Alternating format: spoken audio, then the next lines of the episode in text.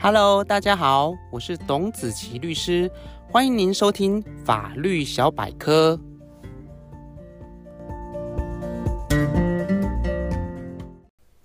Hello，各位听众朋友，大家好。暑假到来，相信有许多观众朋友或是身边的亲友开始陆续投入职场，甚至加入打工的行列。然而，在社会上行走，仍然要留心社会上险恶的一面。不少初踏入社会的新鲜人。学生因为社会经验不足，一不小心就成为诈骗集团利用的对象。原本以为的正常工作，却变成诈欺犯罪的一个关键环节，最后甚至要独自面对司法的一个制裁。因此，我们今天的节目就要跟各位听众朋友来聊一聊诈骗集团的手法，希望能够帮助大家以及身边的朋友避免落入陷阱，甚至成为帮凶。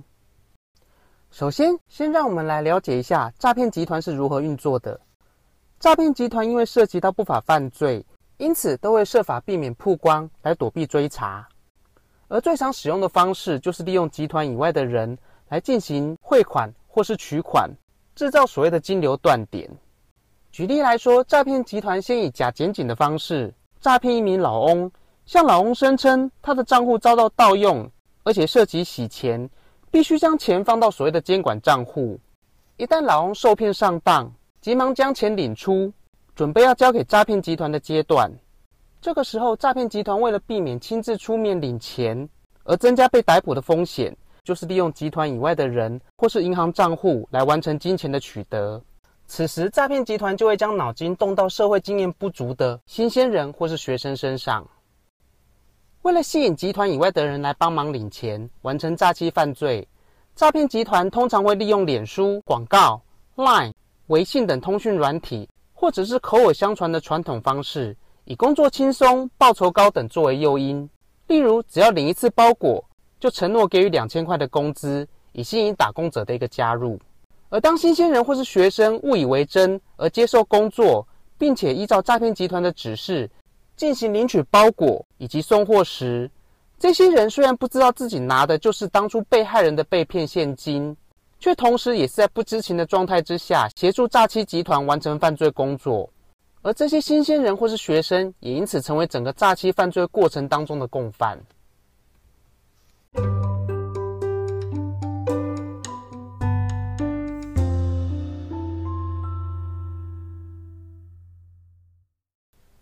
另外，如果被害人是用汇款的方式，此时诈骗集团就需要拿到集团外的一个人头账户，提供给被害人汇款。所以，诈骗集团一样会假借工作招募的名义，诱使新鲜人或是学生误以为应征到特定的工作，之后再用要汇款薪资的一个话术，要求新鲜人或是学生寄交存折、提款卡以及密码。一旦这些新鲜人或是学生受骗上当，寄交存折、提款卡及密码后，诈骗集团就会要求被害人将款项汇入该存折账号，再立即由一个俗称诈骗集团车手的人到提款机或是银行领款，而完成整个诈欺犯罪。当然，提供账户的人也因此会成为整个诈欺犯罪过程当中的共犯。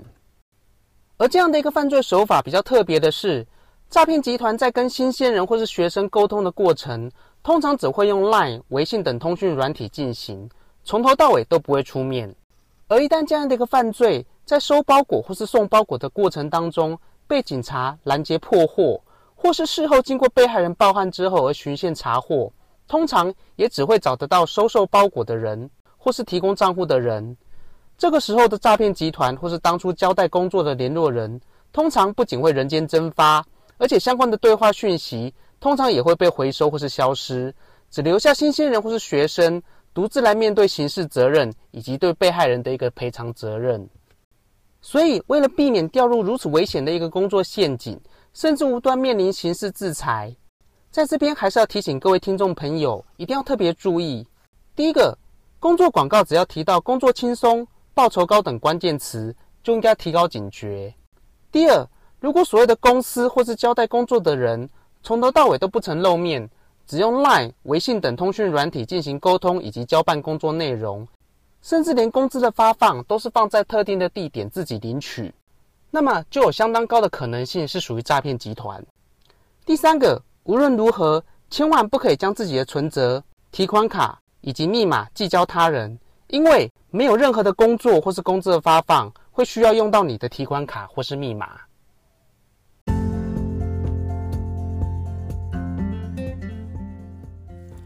以上就是今天法律小百科的分享。